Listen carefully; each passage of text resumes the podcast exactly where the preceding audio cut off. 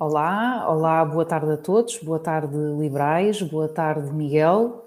Olá, boa tarde. Uh, um olá ao nosso convidado, é o olá, Bruno Mourão Martins, que é o candidato à Câmara Municipal de Oeiras e futuro presidente, portanto Exatamente. ficam já aqui a, a conhecê-lo. Bem-vindo, Bruno. Um, antes de rodarmos pelos, pelos diversos temas, uh, hoje vamos fazer diferente, portanto vou eu começar uh, com o meu, e uh, depois de uma, de uma semana em que fomos um saco de boxe relativamente ao Real, uh, eu decidi precisamente escolher este tema. Mas antes queria uh, esclarecer algumas falsidades que, que alguns comentadores andaram, andaram a dizer, eh, certamente porque não tiveram tempo de validar o que, o que estavam a comentar. a iniciativa liberal nunca foi contra a realização da festa do Avante criticou, criticou de facto foi uh, na altura em que, a, em que a festa do Avante uh, aconteceu, uh, outros eventos culturais de dimensão idêntica ou inferior não terem tido a mesma possibilidade, mesmo que cumprindo as mesmas regras. Um, o que a IEL também criticou na altura foram o uso de privilégios fiscais que os partidos têm e que a festa do Avante, como sabem, utiliza em Barda. Portanto, se quiserem verificar estas afirmações, recuperem as, as, declarações que o João Contrim fez na altura e vão ver. Feito este esclarecimento, passo ao real propriamente dito, sobre a qual o parecer da DGS só chegou na véspera. No caso dos Santos Populares, o que é que aconteceu? Portanto, fazendo assim só um, um, aqui uma recuperação dos factos, uh, ainda antes do atual Presidente da Câmara Municipal de Lisboa uh, recusar a realização dos Santos, tínhamos sugerido que houvesse celebrações em segurança cumprindo as regras da DGS. No dia seguinte a esta afirmação, Fernando Medina diz que não haveria uh, celebrações em Lisboa e nós, como sabem, mantivemos a nossa posição. Quisemos mostrar que é possível uh, voltar a ter alguma normalidade com preparação e organização prévias para acabar um bocadinho com esta, com esta insegurança e com esta uh, cultura do medo. O Arreal Liberal uh, decorreu num espaço aberto, com controle de entradas, uh, devidamente vedado, com regras de segurança que foram distribuídos previamente aos membros do partido e partilhados aos que entravam naquele espaço, porque, como vocês sabem, uh, o espaço era aberto a quem quisesse participar. Tivemos dispensadores de álcool gel, as mesas tinham um espaçamento entre elas, como qualquer outra esplanada tem que, aliás, cumprir, e tivemos igualmente a participação dos comerciantes daquele lar que se situa uh, na freguesia da Estrela. Uh, implementámos até uh, um sistema de senhas para que as pessoas não andassem a trocar dinheiro e não andassem com dinheiro na mão. Um, Acusam-nos de só pensar na economia, mas isto não é só uma questão económica, é também uma questão de saúde mental uh, dos portugueses. Esta semana também fomos acusados de ser negacionistas, mas não somos. Nós nunca negámos a existência da pandemia e somos uns acérrimos defensores da ciência e da investigação, que inclusive nos trouxe, em tempo recorde, várias vacinas que neste momento são a nossa melhor arma contra este vírus. O que é um facto é que as pessoas já não querem ficar em casa. Olha, tenho a impressão que a Angélica caiu. Porquê? Porque não quer ficar em casa, não é? não quer ficar em casa, sai. Ah, mas voltou, voltou. Um, precisamos, de facto, de forma séria, uh, de preparar esta realidade, na qual ainda vamos viver nos próximos tempos. Se exigirmos que as autoridades trabalhem com seriedade e com maior planeamento, o que é que uh, vai acontecer? Vamos evitar situações como aquelas que tivemos com o Sporting, onde poderíamos ter tido celebrações leoninas devidamente asseguradas e planeadas, contrariamente ao que aconteceu. E atenção que eu sou uh, uma adepta. Uh, mas estou a criticar frontalmente as autoridades que decidiram assobiar para o lado e, portanto, do, meu ponto de vista, e eu acho que da iniciativa liberal também, falamos em bloco aqui, isto é que é ser irresponsável. Um, irresponsabilidade é isolar, por exemplo, agora vou-vos dar assim uma, uma série de, de ideias para nós olharmos para o passado e vermos o que é que estamos a viver agora. Irresponsabilidade é isolar os idosos que regressam ao lar depois de passar o fim de semana na casa dos familiares, depois de terem sido todos vacinados. Os funcionários esses já não são isolados. Que sentido é que isto faz? No desporto amador, os pais não podem uh, assistir uh, aos jogos em espaços abertos, mas depois ficam amontoados atrás dos muros. Que sentido é que isto faz? Em Lisboa quiseram encerrar quiosques ao ar livre para não haver grupos a ver os jogos do europeu. Mas depois era possível ver esses mesmos jogos dentro dos, dos cafés. Que sentido é que isto faz? A área metropolitana de Lisboa está sob bolha, não é? Desde sexta-feira. Mas na conferência de imprensa, a ministra disse que as pessoas que saíssem antes dessa hora podiam fazê-lo. Que sentido é que isto faz? Desde a semana passada, que deixou de haver limitação de lotação nos transportes públicos. Que sentido é que isto faz? E para acabar, para não vos maçar mais, os serviços do cartão de cidadão, que vocês sabem todos que estão uma vergonha, aliás, eu estou a tentar que tentar fazer uma marcação há mais de um mês para o, para o cartão de cidadão da minha filha e não consigo, e as pessoas amontoam-se para não perder a vez, e que sentido é que isto faz? Portanto, para não, para não continuar aqui a papaguear, passo a palavra ao Miguel, que nos vai falar precisamente desta bolha em que nós estamos aqui encerrados, na AML. É verdade, uma coisa muito parecida, mas deixa-me dizer-te já que se conseguires uma marcação para a tua filha, faz uma para a minha mãe, que eu também ando à procura de uma, de uma marcação para, para renovar Combinado. o cidadão. Uh, bom, pelos vistos, uh, o que se passa em Lisboa, uh, em Lisboa, cidade, e a falta de, de, de, vontade de organização e de prever o futuro por parte dos órgãos autárquicos é algo que vem de cima. aliás, que provavelmente esta semana se irá passar no Porto, comprova esta nossa tese. E por onde é que eu quero chegar com isto?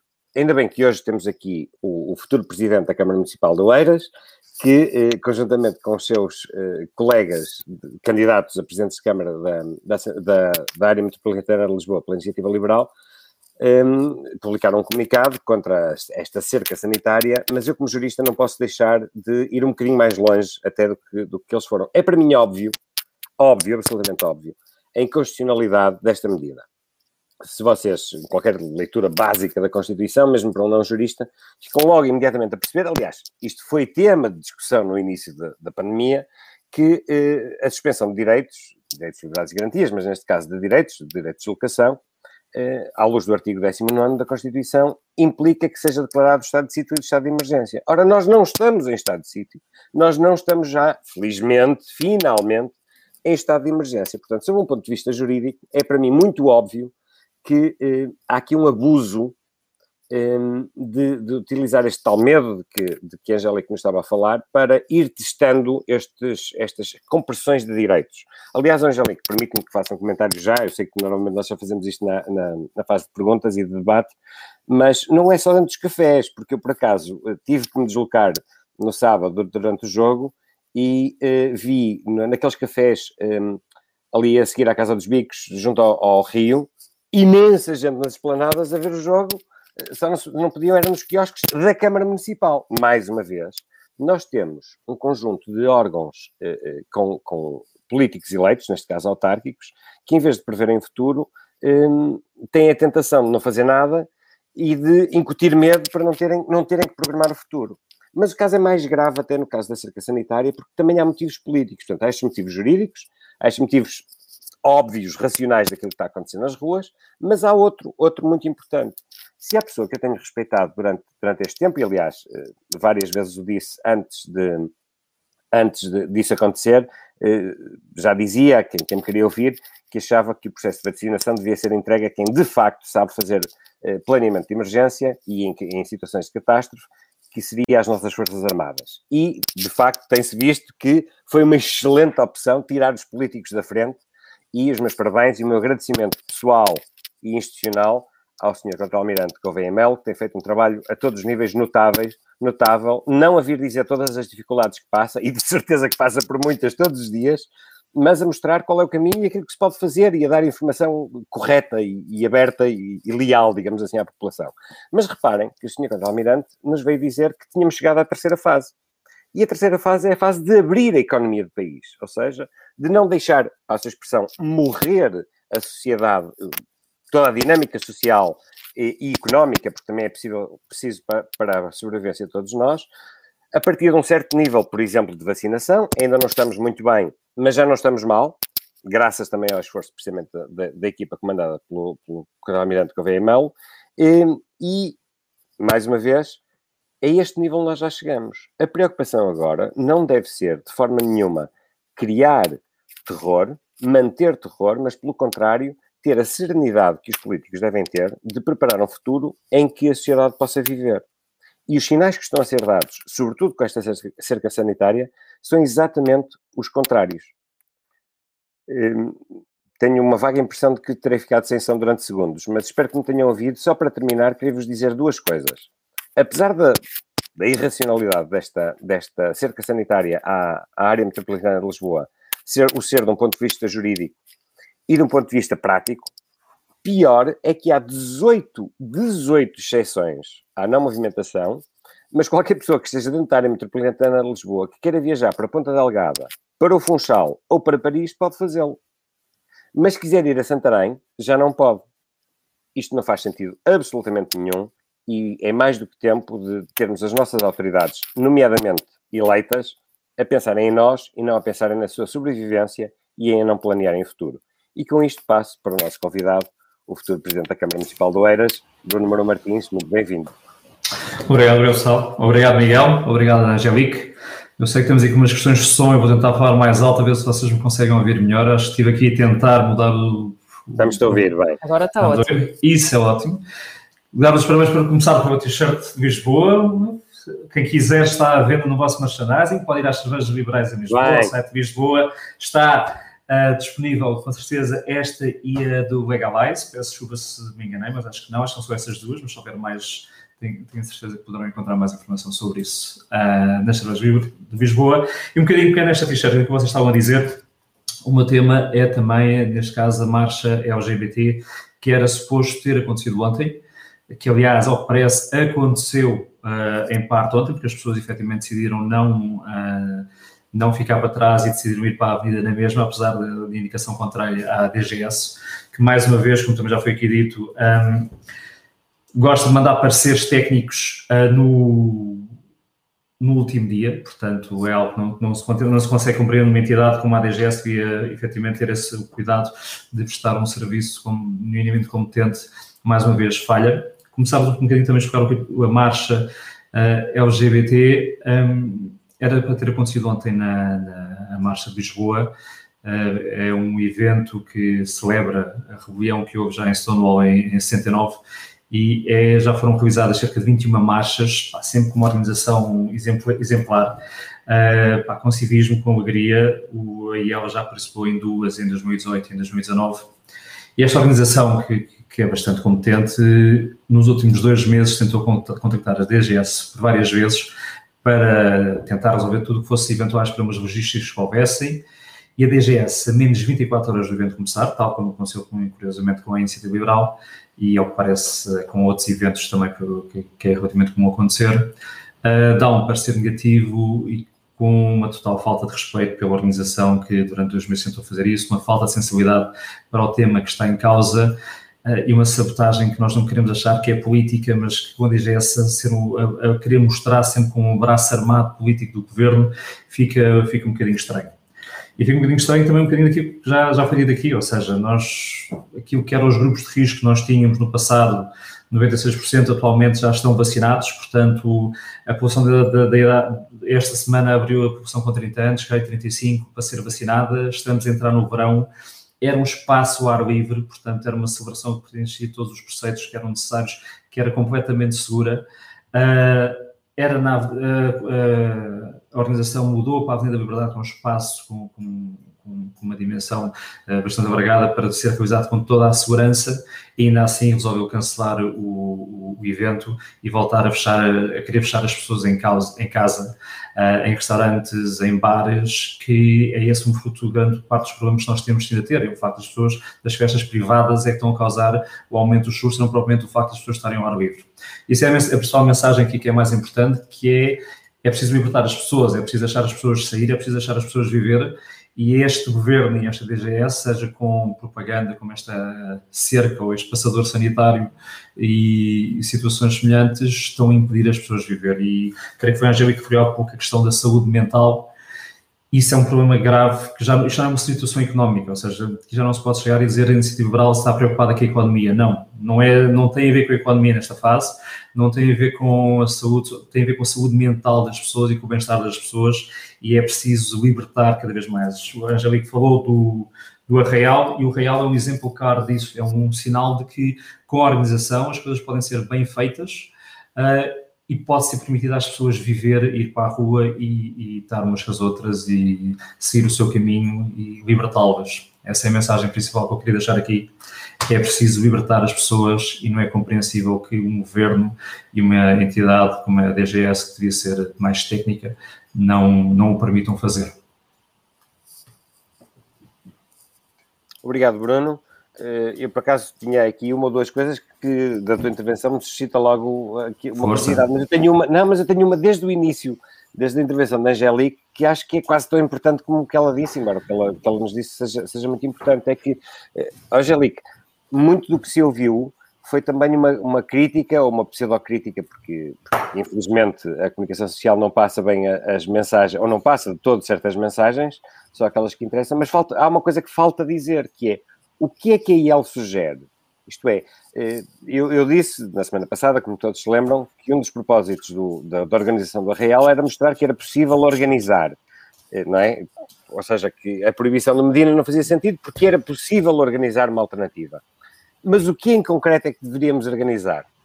O que é que, o que, é que sugerimos que seja feito em concreto? A iniciativa liberal, mesmo na altura da, da questão do encerramento das escolas, um, pôs a tónica nas, nas as únicas armas que nós temos contra, uh, para lutar contra esta pandemia, que é o rastreio, testar, testar, testar. Não é quando achamos que as coisas estão melhores, vamos diminuir os testes. Quer dizer, isto, isto não faz absolutamente nenhum enquanto nós não tivermos as coisas mais controladas. E o que é verdade é que, independentemente das pessoas uh, mais frágeis e mais idosas já estarem praticamente todas vacinadas, na área metropolitana de Lisboa, os internamentos estão a subir. E, portanto, devemos olhar para as coisas com seriedade, ah, mas também pensar que a situação mudou completamente. As pessoas mudaram, ou seja, ah, as pessoas deixaram de estar encerradas em casa e deixámos de ter a cidade vazia porque as pessoas tinham medo, as pessoas mudaram o pensamento. Claro. Um, e, portanto, as autoridades devem se adaptar a esta realidade. Portanto, o que é que há a fazer? O que é que a IEL defendeu e, e continua a defender? Rastrear sem parar. E outra questão é a vacinação, como tu disseste bem. Ainda bem que temos um, uma task force uh, encabeçada por um militar que de facto está a levar um, a bom porto o processo. Eh, eu acho que é uma pessoa com, com uma visão fantástica, vai agora aumentar em mais uma hora diária um, o, uh, a abertura dos centros de, de vacinação e, portanto, eu deixo aqui eh, uma sugestão liberal ao, ao almirante, ao responsável pela task force, abra mais horas. Estamos agora a vacinar pessoas que trabalham. Vamos flexibilizar o horário de vacinação. E como ele próprio disse, não vale a pena uh, nós termos vacinas em armazém. Uh, as vacinas têm que estar nos braços dos portugueses, porque quanto mais depressa nós vacinarmos, mais depressa nós vamos conseguir estancar isso. Portanto, em vez dos diversos presidentes de Câmara uh, oferecerem, uma coisa é ter uma garrafinha de água, outra coisa é oferecer o lanchinho, as maçãs, as bolachinhas com o saquinho e a fazer propaganda. Não gastem dinheiro nisso gastem dinheiro em ter funcionários, de modo, e, e enfermeiros, obviamente, de modo a ter os centros de vacinação abertos até mais tarde e vacinar o mais depressa possível para nós, de facto, conseguirmos um, estancar esta, esta, esta chatice que é este vírus, que nunca mais nos larga. Já agora posso fazer uma pergunta? Todas. Não. não neste, caso, neste, caso, neste caso é o Miguel. Tu estavas a falar um bocado da questão do, do da cerca e tudo mais, mas isto já aconteceu o ano passado no dia dos finados, sem estado de emergência, não? Ah, já, já aconteceu. Olha, mas esse é um excelente exemplo, estás a ver? Aconteceu e depois não aconteceu. Porque das poucas vezes, uh, desculpa, da, da, vez que o Sr. Presidente da República se lembrou que afinal também é constitucionalista, onde se lembrar que nessa altura, no, nos finados, ele veio dizer que aquela obrigação, afinal, não era uma obrigação, era uma recomendação. É? Mas desta vez voltaram para a polícia na rua, não querer que nós eh, saiamos da, da área metropolitana. Portanto, aí tens um exemplo perfeito daquilo que eu estou a dizer. Se, se nessa altura se notou que havia um abuso de poder e, e, claramente uma inconstitucionalidade, por maioria de razão agora, exatamente o mesmo deve acontecer. Portanto, Exato. Bem visto. Claro. Realmente já nem me lembrava disso, mas é verdade. Mas, sim. mas só, só vem sublinhar. É, reforçar aquilo que estava a dizer, exatamente. Aliás, há uma recomendação, mas o próprio Primeiro-Ministro foi ver um jogo, não é? Uh, a Munique, portanto, lá, lá está. Nós não podemos sair porque vamos de carro, mas de avião já se pode ir ali ao lado ver um, um jogo de futebol. Não, mais que isso, não podes ir ao Algarve de carro, mas podes ir ao Algarve de avião. Ou seja, Exatamente. É, é, ou seja, é, isto não é uma cerca, isto é um passador sanitário, tu passa Sim. tudo. Mas não pode passar nada. Pá, e é, é, é, o que temos. É um, nós fizemos um. O Miguel fez a esse comentário, só também dei uma nota sobre isso. Um, o comunicado nós fizemos ontem, ensinou os, os, candidatos todos aqui da, da AML, um bocadinho nesse sentido, ou seja, isto é propagar uma cultura de medo que não faz qualquer sentido. É propaganda pura, tem zero efeito prático. Se algo tivesse um efeito prático, podemos de alguma forma aqui discutir a, a, a medida assim. Não, tem zero efeito prático, é pura propaganda e é só para implementar uma cultura de medo e continuar uma cultura de medo que não faz qualquer sentido existir. É libertar as pessoas, é isso que nós fazemos agora. Oh, oh Bruno, uh, vamos Chuta. lá deixar agora um bocadinho aqui a panela de pressão do, da, da, pandemia. Uhum. Uh, muitos parabéns por essa t-shirt, é, é realmente é fantástica, fantástica né? é, é espetacular e ajuda a financiar a campanha em Lisboa, portanto, boa. Um, mas eu queria te perguntar, até porque há muitas pessoas que, que, nos dizem: Ah, vocês são de direita. Ah, mas não, vocês não são de direita, porque depois nas liberdades individuais parecem de esquerda. Exatamente. Uh, nós até também, por falar em t-shirt, uh, também há outra, que é o esquerda, direita, e depois temos um, um, um, um certo no, no, liberal. Porquê é que esta, esta bandeira das liberdades individuais, nomeadamente aquela que trouxeste, é tão importante para a iniciativa liberal? É vital para a iniciativa liberal. A iniciativa liberal defende uma minoria, que é o indivíduo. E isso é uma regra que temos desde o princípio e defendemos. Temos três pilares do, do, do liberalismo que defendemos: o liberalismo social, o económico e, e o político.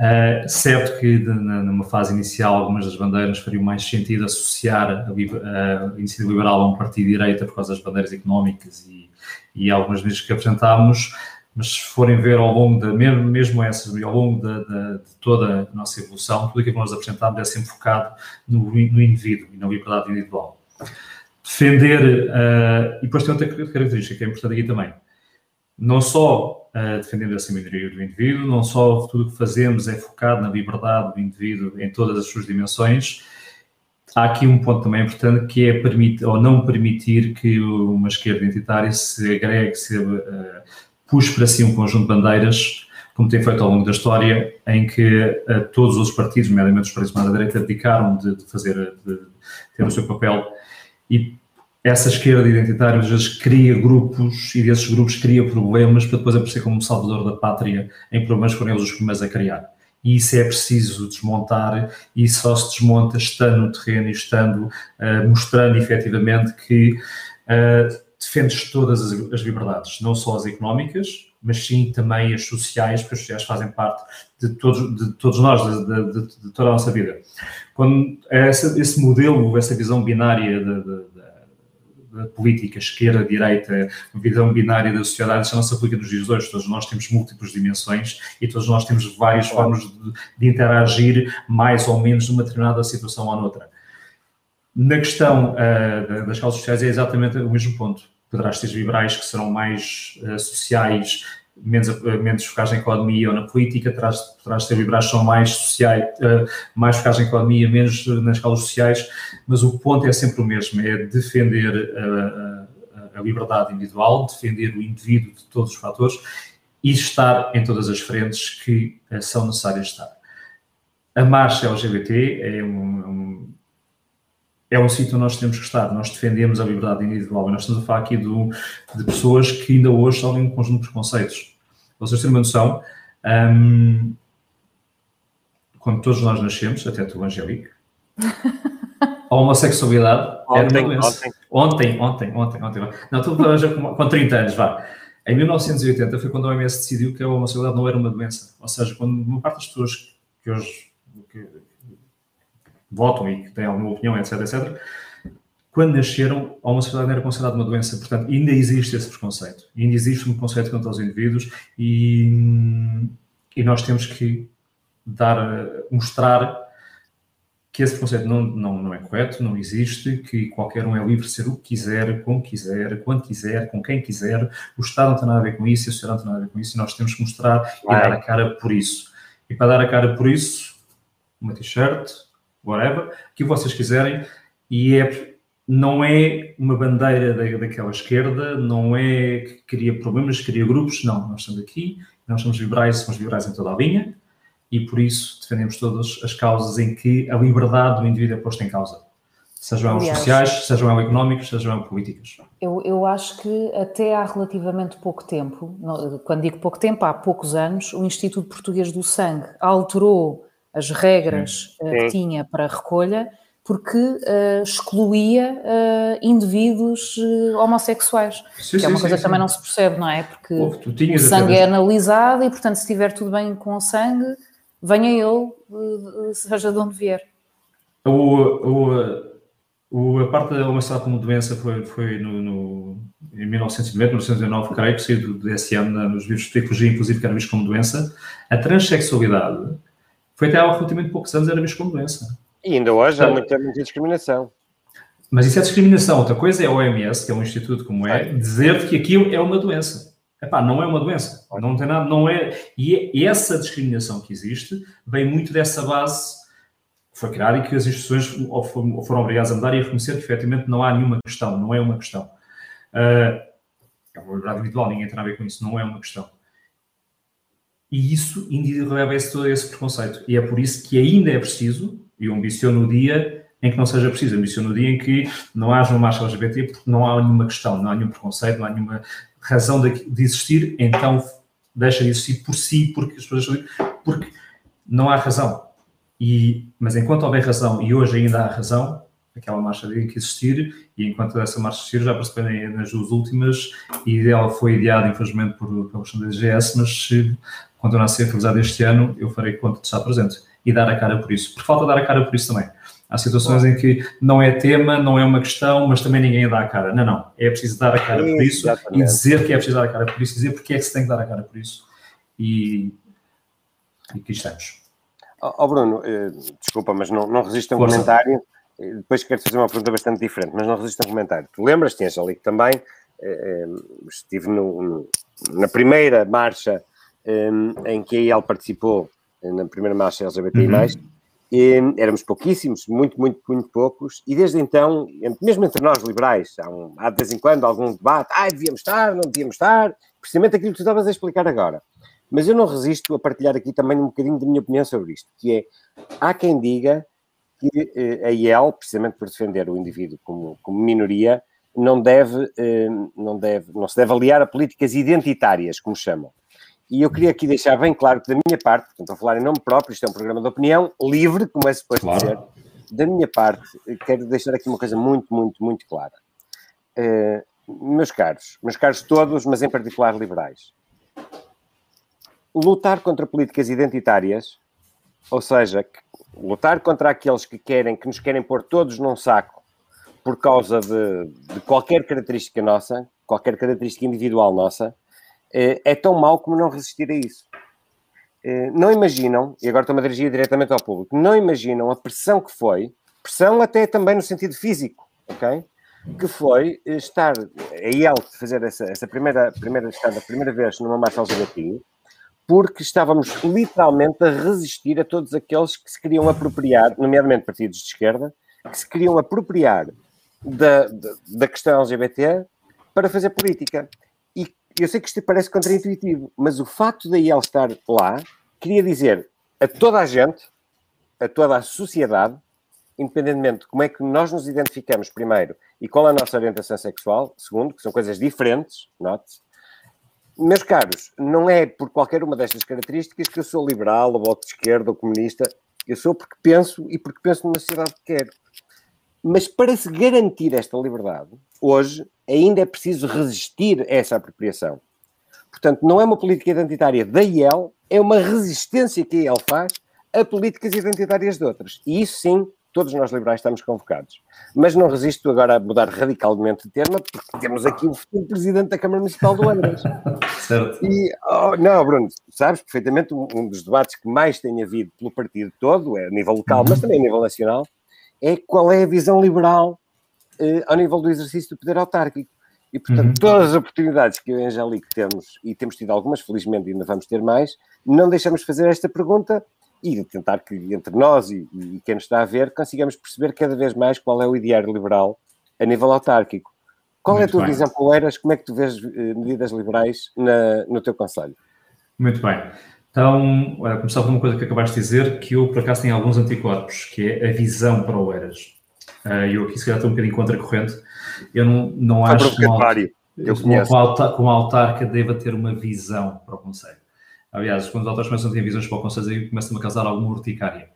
Quem constrói o Conselho são as pessoas que cá moram e principalmente as pessoas que ainda vão para cá, vêm para cá morar também.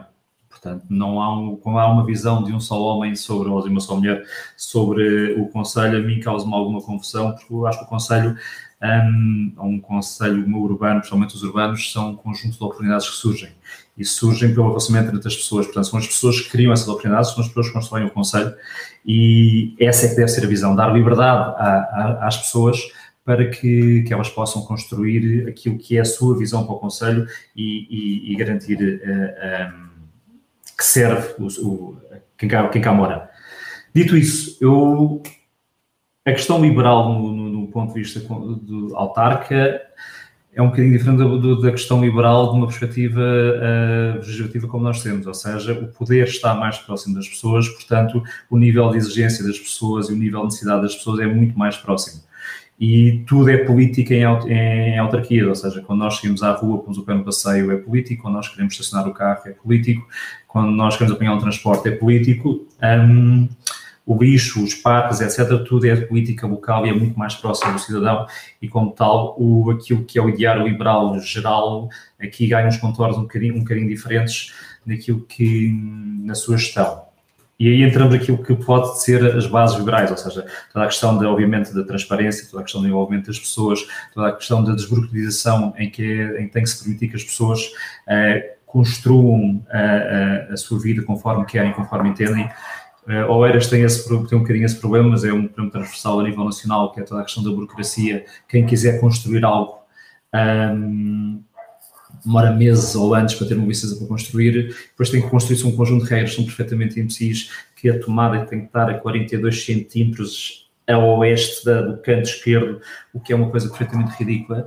E, e tudo isso limita. Portanto, toda essa desburocratização, obviamente, toda a questão da, da, da, das taxas, das taxinhas, dos impostos que são indevidos, uh, não devem ser cobrados. O Eras é um claro exemplo disso, que tem uh, um excesso, um fluxo financeiro uh, claramente superior para aquilo que é as sociedades. Portanto, esse dinheiro que é cobrado às pessoas não devia ser cobrado, devia estar no bolso das pessoas, que é onde merece. São as pessoas que, que trabalharam para o ter, são as pessoas que têm que o ter quando se fala, uh, e muitos autarcas também falam muito isso, em recolher impostos e devolver o dinheiro às pessoas, uh, é o pressuposto que está errado à cabeça, portanto não tem que se devolver, o dinheiro é das pessoas, portanto nunca se ter sido retirado se não havia necessidade de o fazer, portanto tem que ficar no bolso das pessoas.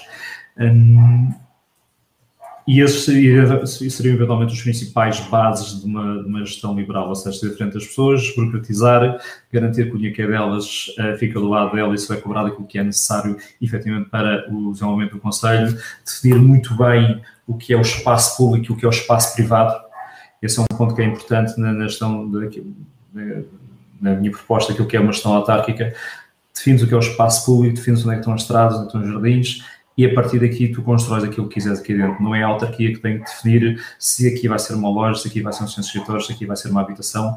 Um, as coisas regulam-se a, si, a, a si mesmo pela própria exigência das pessoas e a própria necessidade das pessoas que têm dentro, dentro do Conselho.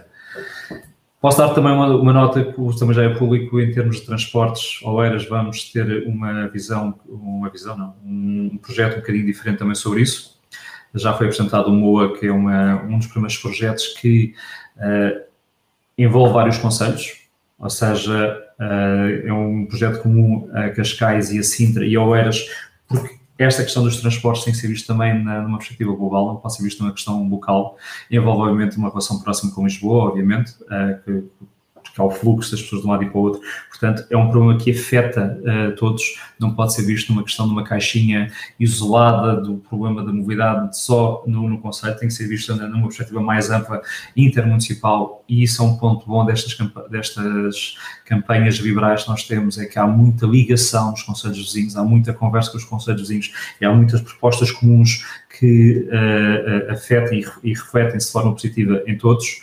A mobilidade é um exemplo disso. Nós falamos aqui um bocadinho da saúde mental há pouco. A questão da saúde mental nos transportes é exatamente a mesma. Ou seja, não é só uma questão económica que afeta as empresas e a produtividade das empresas, porque acaba por ser uma, uma taxa sobre a produtividade do tempo que se perde em transportes, mas é uma questão de saúde mental. Se eu perder uma hora no trânsito para, para ir e para voltar para casa, significa que eu passei cerca de 22 dias úteis da minha vida, de um ano, em trânsito. E isso não faz qualquer sentido, afeta obviamente a, a vida de todas as pessoas e é preciso mostrar às pessoas que uh, esse tempo que se perde, que é delas, deve ser usado como elas bem entenderem, seja uh, a brincar com os filhos, seja na praia, seja no jardim, seja em casa a não fazer nada, aquilo que elas quiserem, e não pode ser o, e tem que se dar essas condições para que tudo, a vida das pessoas possa crescer e possa evoluir e possa ser cada vez melhor. Essa é provavelmente a principal bandeira de uma, de uma, bandeira, de uma perspectiva liberal, é dar às pessoas a liberdade, elas serem o que elas quiserem, inclusive a nível local. Oh Bruno, eu, eu, aproveito e, e faço-te só aqui uma pergunta, porque realmente toda a gente me diz, mas pá, o Isaltino é uma figura de proa de Oeiras e que toda a gente conhece e que toda a gente fala bem, ou pelo menos uma, se calhar uma uhum. maioria das pessoas, pelo menos ele foi escolhido um, para ser o atual presidente. Onde é que tu achas que um, a presidência dele falha? O que é que lhe apontarias? A presidência dele falha em, em muitos níveis. Uh, Isaltino vive, e isso é mérito, Isaltino tem que ser reconhecido. Isaltino vive aquilo que Isaltino já foi. Ou seja, ele fez obra nos anos 80, isso é devido, ou eras e gestores, como ele fez obra nos anos 80, ele fez alguma obra nos anos 90, isso é devido. Nos últimos 15 anos, 20 anos, eu arriscaria dizer que ele não fez obra, ele faz apenas gestão corrente, que faz relativamente bem. Pronto. O que é que falta? Qual é o problema de, de, de Oeiras? Oeiras tem um, tem um conjunto de condições que mais nenhum conselho do país tem além das condições geográficas são únicas, da proximidade a Lisboa, do mar, das condições todas que tem em termos de geografia, tem de, dos melhores indicadores, vai estar fruto daquilo que Isaltino fez nos anos 80 e nos anos 90, não fruto daquilo que Isaltino faz hoje. Uh, aliás, um bom exemplo sobre isso, eu tive uma entrevista com, com uma jornalista e ela estava a dizer, ah não, mas Isaltino fez. Eu disse, ok, então diga-me a última coisa que Isaltino fez. Então, o Isaltino fez os parques, muito bem, Tagus Park, 1990, mais. O que é que ela fez mais? Então, o Lagoas, muito bem, o Lagoas foi há 20 anos, mais. O que é que Isaltino fez mais? E ninguém consegue dizer exatamente o que é que Isaltino fez nos últimos 10, 15 anos. Ninguém. Porque Isaltino não fez nos últimos 10, 15 anos.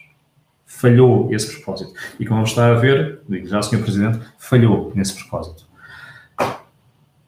E Oeiras pode ser muito mais. Isaltino trata Oeiras como uma sala de estar de Isaltino E não é.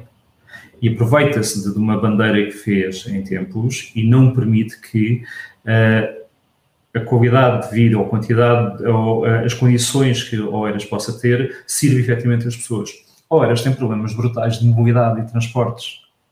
Isaldi não fez nada para, para, mudar isso. Pelo contrário, parte da política que ele fez há 20 anos atrás, há 30 anos atrás, é reflexo disso que ele não soube corrigir a tempo. Oeiras tem problemas graves de estacionamento. Oeiras tem problemas graves de, de, de, de habitação.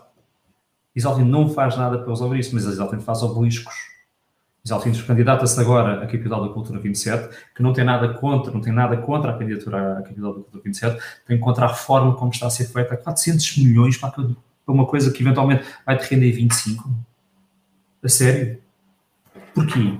Não tinha noção Por, da, da dimensão porque, do... É que o, porque é Eiras, porque é que o Eiras precisa de uma rádio de poesia? Não sei, porquê? não sei responder. Não, ninguém sabe responder a isso. Mas ninguém quer saber porquê. Porque Isaltino faz. Então nós perguntamos, o que é que Isaltino faz? Ah, fez os parques tecnológicos. Fez, sim senhora. Há 20 anos atrás foi o último. Resolveu o problema dos bairros? Resolveu, sim senhora. Há 40 anos atrás resolveu. O que é que Isaltino fez nos últimos 15 anos? Há 4 anos ou 3 mudou os, contentores do lixo? Mudou, sim senhora, faz parte da sua gestão, é a gestão diária. Quando nós nivelamos por baixo e aceitamos que a gestão diária seja uma grande coisa, está bem que a comparação com os outros possa ser má. Mas não é suficiente, não podemos nivelar por baixo. E pode ser muito mais. Então, nós temos problemas de mobilidade que têm que ser resolvidos, nós temos problemas de ambientes que têm que ser resolvidos, mas que têm que ser resolvidos de forma concreta, né? com tretas que vamos mudar. Ninguém vai baixar a sua qualidade de vida para mudar o ambiente, vamos ser práticos. Quando nós temos que ser apresentadas soluções, nós temos algumas soluções sobre isso, vamos estar no programa, para abordar essa temática, mas de forma consciente, de forma correta, de forma planeada e que as pessoas vejam e percebam o que é que está ali em causa. Portanto, quando nós olhamos para Isaltino, Isaltino é um comunicador nato, é, vive na sombra daquilo que já foi, e eu dou um exemplo claríssimo de, de uma obra recente de Isaltino. Isaltino tem um, há um espaço aqui em Oeiras que é o EVA, que é o Espaço Verde-Azul. É uma, supostamente uma ligação do pedonal que ele está a fazer com, com, com isso que está a fazer, em que, junto às ribeiras, está a construir um, uns passadiços para o pessoal andar. Os passadiços são impecáveis, não, são, são porreiros, foram construídos pós-Covid.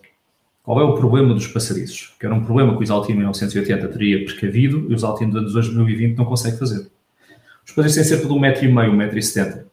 Ou seja, quando o pessoal vai ali passar ao fim de semana e vão dois carrinhos de bebê a passar, ou duas famílias, nós vamos numa altura de Covid, feitos numa época pós-pandemia, vamos todos em carreirinho, uns ao lado dos outros, por fundo dos carrinhos e não, não ter espaço para passar. O Isaltino dos anos 80, com certeza, teria olhado para este problema de Covid e teria feito o passadiço, não com um metro e meio como aconteceu, mas pá, com dois metros ou com três metros que tem espaço para isso. E aí sim seria uma obra como deve ser. Portanto, Isaltino já nem é aquilo que já foi. Temos um problema grave. Portanto, é que se ainda conseguisse ser, nós ainda podemos perceber daqui de alguma forma. Tem os outros problemas todos não optam por resolver, mas aquilo que faz até faz bem. Não. Até isso já não está a fazer bem. Portanto, é preciso apresentar uma alternativa em Oeiras. E até hoje nunca houve uma alternativa em Oeiras. Há um ritual em que a pseudo-oposição, que não é bem a oposição no Parlamento, mas em Oeiras é muito menos, porque daqui vai, que, supostamente nós olhamos para o Parlamento e nos ali, ah, o PSD e o CDS é a oposição. E depois, quando muda, aquilo é o PS a oposição. Aqui não, aqui é um ritual em que estão todos no bolso exaltino. Mas até o PCP é uma coisa, é uma coisa brutal, vai desde o PSD até o PCP. Portanto, estão todos dentro, dentro do bolso exaltino. E há tudo uma subserviência a Exaltino Moraes. Pai, não faz sentido. Não, nós podemos discordar, e eu posso perfeitamente, eu já tenho uma, uma conversa com o Exaltino sobre, sobre este tema, e nós discordamos em, em toda a linha. Mas uma conversa produtiva, passou a mensagem dele, passei a minha, discordámos, mostrei um conjunto de alterações, uh, e isso tem que acontecer quando nós estamos na oposição, quando nós queremos, portanto, quando estamos numa posição política, a nossa ideia é apresentar ideias e defender as ideias e construir essas ideias e arranjar consensos e esses consensos servem às pessoas. Portanto, é isso que nós queremos aqui fazer, é arranjar políticas e, e soluções que vão servir quem votou em nós. Portanto, quando há uma subserviência completa, como há uma, uma total ausência de, de, de, de oposição em Oeiras, tu tens tudo uma vontade de um só homem. O que é que tens de uma vontade de um só homem que acha que é impune a tudo? Uma rádio de poesia, um obelisco e problemas de mobilidade. Epá, não faz sentido. Portanto, aquilo que Isaltino fez, fez muito bem, volto a dizer, há 40 anos atrás, há 30 anos atrás, hoje há alternativa em Oeiras e há medidas concretas em Oeiras e em setembro, com certeza, haverá mudanças em Oeiras. Boa, Bruno. Olha, Obrigado, a, maior, a, maior, das sortes e espero que corra tudo bem.